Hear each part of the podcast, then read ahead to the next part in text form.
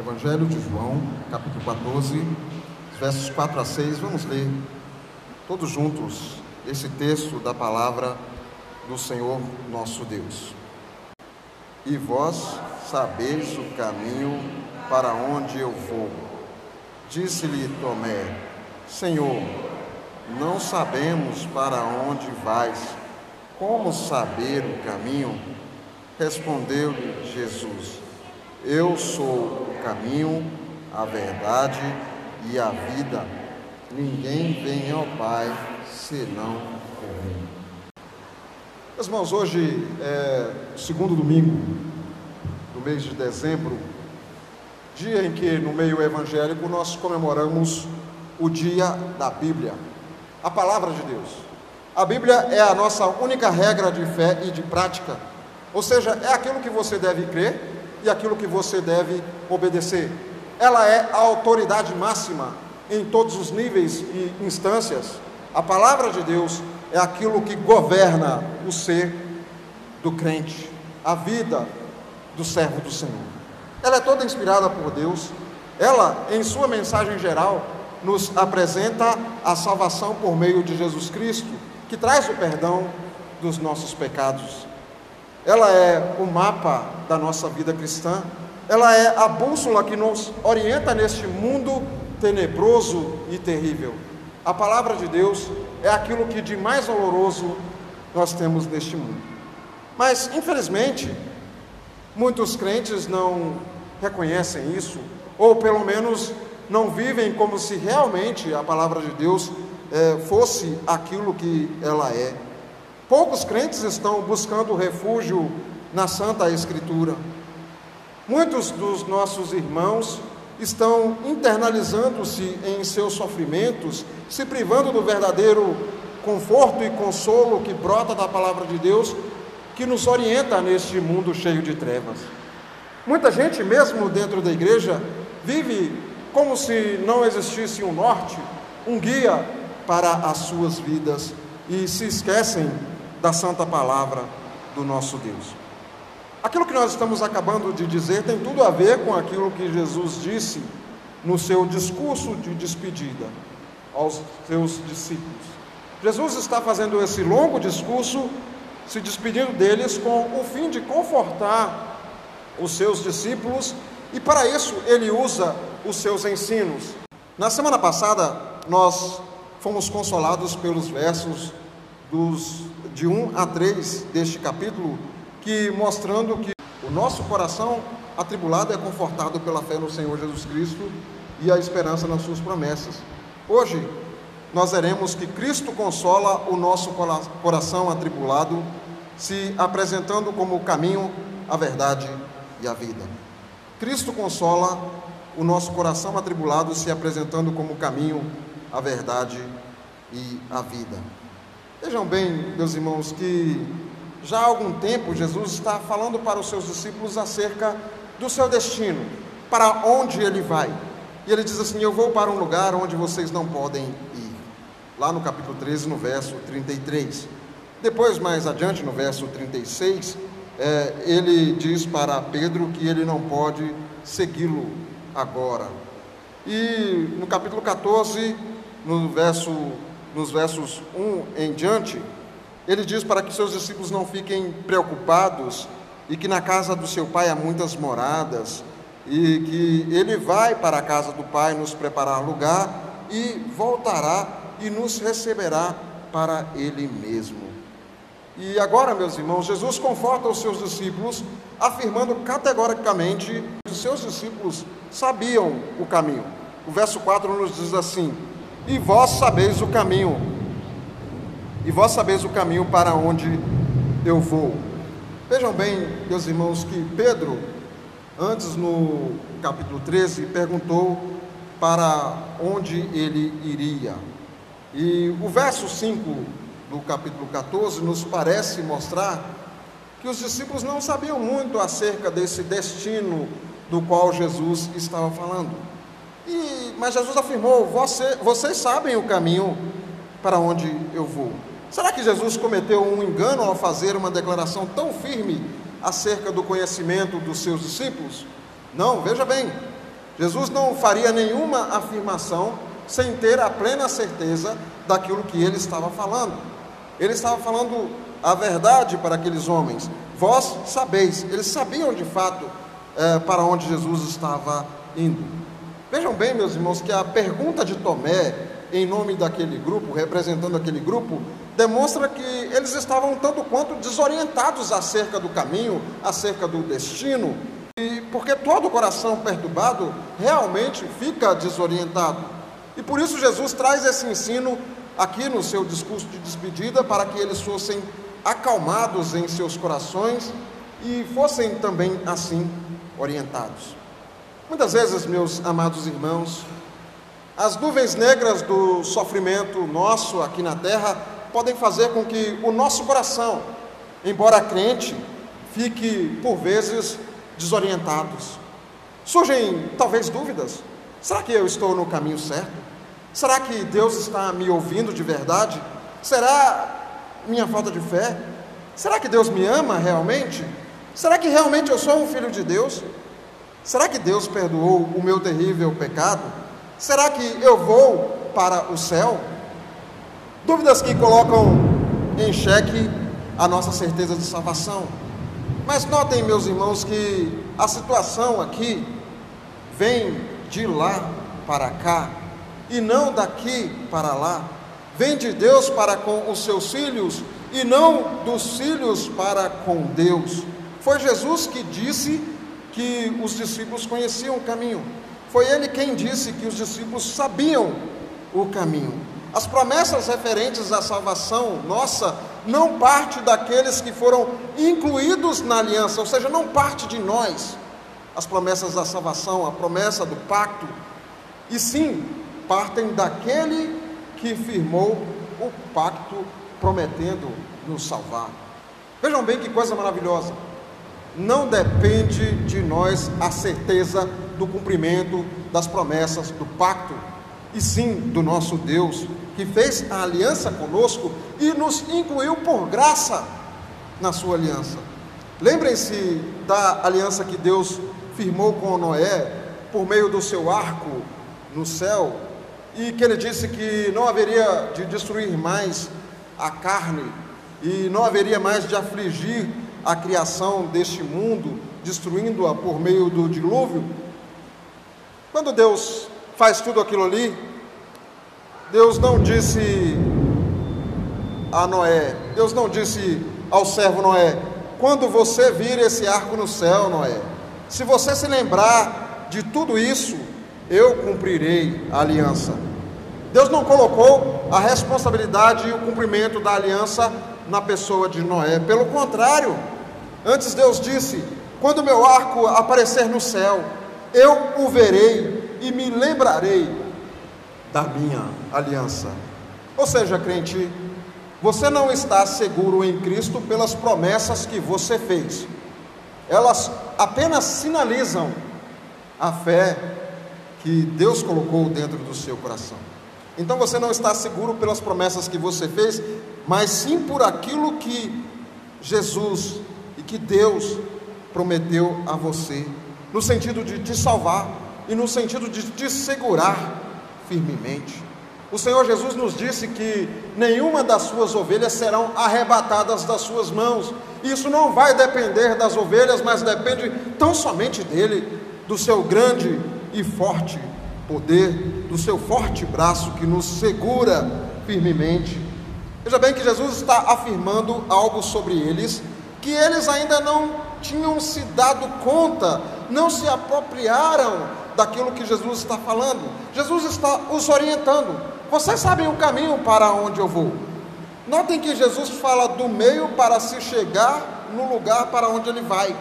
Há um caminho e vocês conhecem esse caminho. E porque Jesus fala do caminho, é que Tomé pergunta sobre o destino. Jesus falou: Vocês conhecem o caminho. Tomé disse: Senhor, não sabemos para onde vais, como saber o caminho? Aí no verso de número 5: Como saber o caminho? Tomé quer uma resposta que seja prática, uma resposta clara, uma resposta objetiva. Senhor, manda aí logo o localizador e a gente vai saber é, onde devemos ir, saberemos o caminho. Pois sem saber o lugar, fica difícil de falar sobre o caminho, Senhor. Veja bem que Jesus responde Tomé. E a fala de Jesus é, soa como algo realmente consolador para Tomé, para os discípulos e para todos nós. Jesus antes havia dito: Vós sabeis o caminho. Era como se Jesus estivesse dizendo assim: Olha, vocês sabem o caminho e eu não vou mandar localizador, não vou falar de nada, porque vocês conhecem o caminho. Jesus afirma que os discípulos sabem sim o caminho, porque eles o conhecem. Há um caminho e vocês o conhecem verdadeiramente. E mais tarde ele diz: Eu sou o caminho, a verdade e a vida, ninguém vem ao Pai senão. Veja bem, meus irmãos, que o ser humano precisa de um caminho para Deus. Isso porque o ser humano se encontra separado de Deus desde que o pecado entrou neste mundo criado por Deus, quando os nossos pais caíram na tentação de Satanás. Adão e Eva, os nossos primeiros pais, ou Adão como nosso primeiro representante imperfeito, pecou contra Deus comendo do fruto proibido. Veja bem que Deus tirou ali de nós o caminho que nos unia a Ele. O pecado nos cegou o entendimento, tirando de nós a noção da necessidade que nós, como seres humanos perdidos, temos de Deus, da noção da necessidade de um caminho para Deus, tanto que muita gente não tem conhecimento verdadeiro de Deus. E esse tanto de gente que não tem o conhecimento verdadeiro de Deus, o veem como um Deus bondoso, tão somente bondoso e não precisam de prestar contas a esse Deus daquilo que fazem.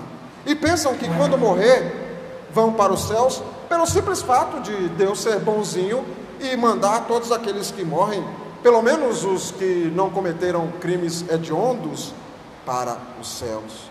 Pessoas por aí, no mundo afora, veem seus pecados terríveis apenas como leves desvios de comportamento e não sabem que os seus pecados atuais são fruto daquele pecado original que nos afastou de Deus.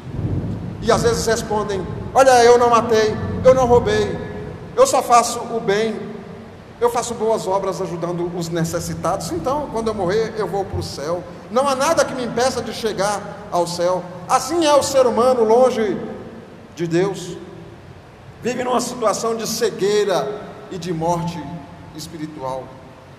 E nesse estado, o ser humano sem Deus vive aí, vagueando, perdido, buscando a seu próprio modo pavimentar o seu caminho para Deus. Faz isso por meio das suas obras, faz isso por meio do culto sem Cristo, faz isso por meio da falsa religiosidade. Inclusive, muita gente dentro da igreja dizendo que o caminho é o caminho do amor ao próximo e da compaixão com o necessitado. E Deus valoriza muito essas coisas. Mas se esquecem que o amar a Deus se demonstra no cumprimento dos seus mandamentos e na renúncia ao mundo. Mas veja bem que o próprio Deus, em sua graça e misericórdia, contemplando a nossa miséria, nos providenciou o caminho para a nossa salvação. Jesus é o caminho. E Tomé pergunta: Como saber o caminho? Jesus responde: Eu sou o caminho e a verdade e a vida. Observem, meus irmãos, que Jesus, neste verso 6, enfatiza o caminho mais que os outros substantivos. Ele diz: Eu sou o caminho e a verdade e a vida, ninguém vem ao Pai senão por mim. Jesus enfatiza dentre essas três coisas o caminho. O primeiro substantivo é aquele que vai governar os outros dois, como diz o estudioso do Novo Testamento, Dom Carson. Ele diz assim: Eu sou o caminho da verdade e vida, o caminho verdadeiro e vivo, trazendo aqui a essência daquilo que Jesus estava comunicando. Verdade e vida aqui assumem um papel de apoio ao caminho. Jesus é o caminho para Deus porque Ele é a verdade de Deus. E nós vamos ver isso aqui um pouco mais detalhadamente agora na resposta que Jesus dá a Tomé, que representava os outros discípulos. Vejam bem, meus irmãos, Jesus disse que Ele é o caminho, Ele é a verdade e Ele é a vida. Jesus não se apresenta aqui como um dos caminhos, como uma das verdades ou como uma fonte de vida. Ele não é um trilhozinho, é que indica mais ou menos o caminho. Ele não é o seu é, Google Maps ou o seu Waze. Jesus é de fato o caminho único para Deus.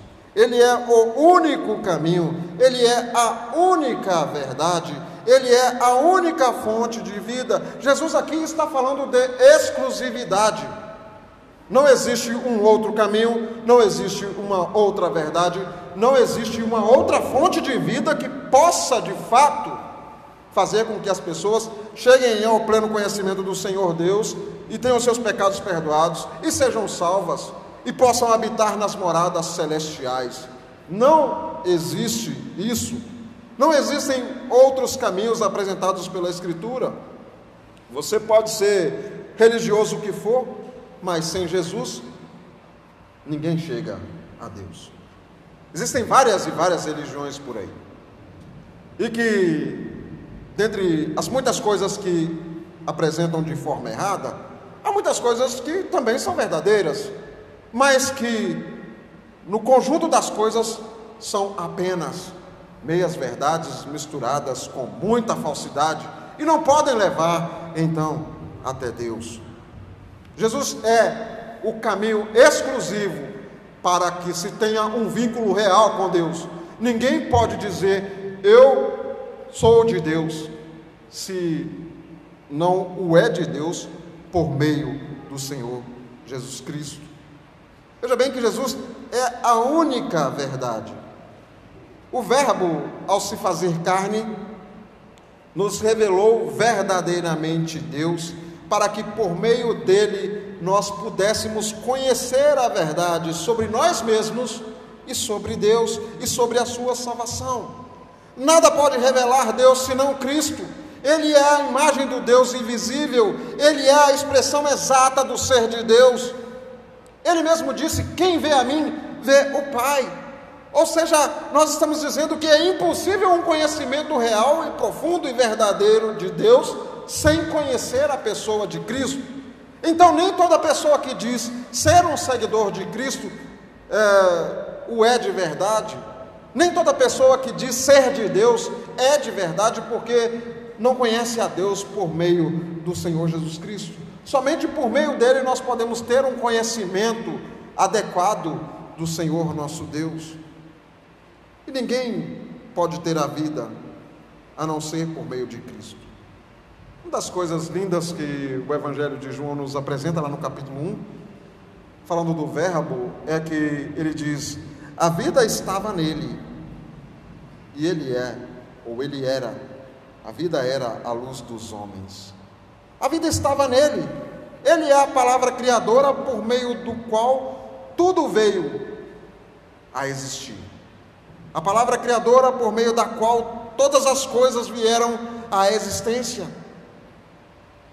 A vida era a luz dos homens, ou seja, a vida que ilumina, a vida que traz conhecimento verdadeiro de Deus. Não existe vida eterna sem o Senhor Jesus Cristo. Não existe vida eterna para o ser humano que anda em caminho de morte, a não ser por meio do Cordeiro de Deus que tira o pecado do mundo. Ele é a nossa vida. Ele é quem pode nos dar a vida. Vejam bem que um dos episódios mais lindos deste evangelho, a ressurreição de Lázaro, Jesus disse que aquele que vive e crê nele, ou seja, crê em mim, ainda que esteja morto, viverá. E que este que crê será ressuscitado no último dia. Que coisa maravilhosa, meus irmãos. Somente Jesus Cristo pode ressuscitar o pecador do seu estado de morte espiritual, do seu afastamento de Deus e fazê-lo viver novamente. Somente Jesus pode fazer com que o pecador possa nascer de novo. Somente Jesus pode dar a vida nova. Somente Jesus pode nos ressuscitar dos mortos, como ele fará no último dia, porque ele é a vida. Ninguém pode ser ressuscitado para a salvação eterna sem Cristo. Meus irmãos, pequenas palavras, poucas palavras que são maravilhosas para as nossas vidas. Os discípulos ouvem aquilo tudo ali. E talvez você pense, mas para que serviu aquilo ali se de repente Pedro nega Jesus? Quando Jesus é preso, aqueles discípulos todos fogem, mas vejam bem, quando aqueles homens são realmente transformados, você notará no ministério desses homens que tudo aquilo que Jesus ensinou aqui causou impacto na vida deles, fez a diferença na vida desses homens que seguiram ao Senhor. Porque em Atos você já começa a ver os atos desses homens ali por meio do Espírito Santo. E veja quanta coisa esses homens fizeram ali. Os homens que fugiram quando Jesus foi preso para ser crucificado, agora são homens destemidos que falam da palavra de Deus, que pregam a verdade, que mostram Jesus como o caminho, a verdade e a vida. Os homens que fugiram dos guardas e da multidão agora enfrentam a força poderosa do Império Romano e não se importam se vão morrer por causa deste evangelho. O que fez isso senão esses ensinos do Senhor Jesus Cristo àqueles homens? E as palavras do Senhor Jesus Cristo não causou impacto apenas a esses homens. Nós temos na história da igreja diversos exemplos de pessoas que não se intimidaram diante das perseguições, diante das ameaças, diante das arenas, diante dos gladiadores. Homens que na sua fraqueza mostraram muita força e que por meio da morte deles, muitos outros vieram a observar a fé daqueles homens e pensaram: há algo diferente na vida desses homens. E o que é isso senão esse ensino maravilhoso que o Senhor Jesus Cristo nos trouxe? impactou os crentes do passado, no tempo da reforma protestante, antes da reforma, homens que perderam as suas vidas para que a verdade de Deus fosse proclamada a este mundo, não se importando com as autoridades que tentaram fazê-los calar. Homens como Martinho Lutero, como Zwinglio, Calvino, John Knox, homens que na sua pequenez fizeram grandes coisas. E essas palavras nos impactam até hoje. E devem realmente nos impactar. Devem fazer a diferença na nossa vida. Infelizmente, meus queridos irmãos, não são poucos os que, estando na igreja, ignoram o caminho verdadeiro, se orientando por meios que levam a caminhos tortuosos. Muitos estão dentro da igreja procurando o caminho do bem-estar pessoal, da felicidade nessa vida, estão procurando um consolo sem mudança de vida, estão procurando na igreja muitas vezes o culto aos seus próprios desejos, estão procurando um culto a Deus, mas um culto que seja do modo como eu queira cultuar e não como Deus deseja. Estão, na verdade, buscando promessas para o aqui e o agora, sem se preocupar com a casa do Pai, onde há muitas moradas. Crentes que infelizmente não estão preocupados em seguir o caminho que Jesus nos deixou. Querem construir um templo que cultue o seu próprio ego e assim cada vez mais caminham na escuridão deste mundo de trevas. Eu pergunto para você na noite desse dia: qual tem sido a sua fonte do conhecimento de Cristo e da salvação? Qual tem sido a nossa fonte de conhecimento acerca do Senhor Jesus Cristo e da nossa salvação? Infelizmente, meus irmãos, há muitos crentes por aí que têm a sua fonte de conhecimento da teologia tirada das músicas gospel. Muitas músicas de péssima qualidade que na doce embromação melódica levam os ouvintes a cantar aberrações acerca do Senhor Jesus Cristo Uma delas que diz assim: do crente ao ateu, ninguém explica Deus.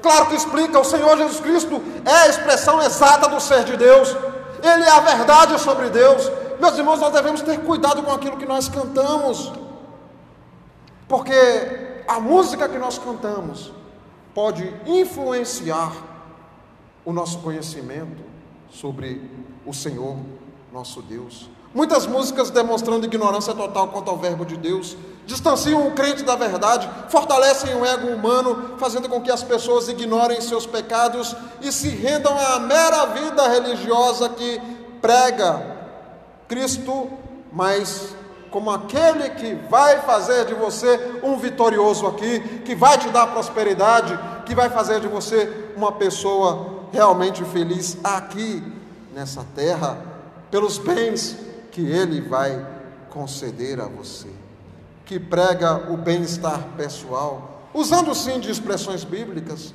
falando em nome de Jesus, coisas do tipo, e vão num grande embalo do emocionalismo vazio, que não apresentam a verdade sobre Deus, sobre a salvação, sobre Cristo, sobre o Espírito Santo, que não apresentam Cristo como o sacerdote que nos liga a Deus, que nos representa perfeitamente diante de Deus. Muita gente tem as suas, é, o seu conhecimento de Jesus Cristo tirado das tirinhas de rede social. Quanta promessa bonita, mas carregada de falsidade, nos levando para a perdição.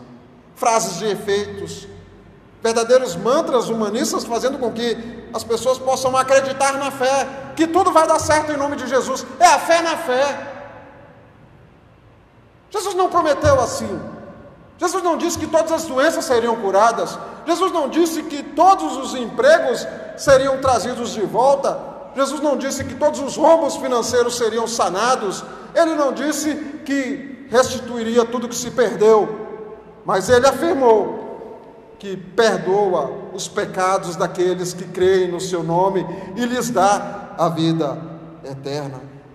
Meus irmãos, tem muito crente desorientado por aí, mesmo estando dentro da igreja, mesmo tendo a palavra de Deus na mão, mesmo ouvindo todos os domingos sobre o Senhor Jesus Cristo, ainda assim não sabem o caminho, achando que sabem o caminho, pensando que pelo mero cumprimento das, dos rituais religiosos serão salvos. Qual tem sido a sua fonte do conhecimento do Senhor Jesus Cristo, da sua salvação? Ó, oh, que você possa clamar bem forte, como o salmista nos disse: lâmpada para os meus pés é a tua palavra e luz para os meus caminhos. Que a palavra de Deus seja nosso guia aqui neste mundo até a morte. Que nós nos rendamos às suas doces palavras e que assim confiemos no Senhor Jesus Cristo. A nossa fonte do conhecimento de Cristo como caminho e a verdade e a vida tem de ser a Escritura e nada mais além da Escritura. Ela é a nossa única regra de fé e prática, somente ela nos revela Cristo como caminho para as doces moradas do Pai. Que você possa confiar assim e que essa seja a sua esperança, morar com o Senhor Jesus Cristo na casa do Pai. Que Deus te abençoe, em nome de Jesus. Amém.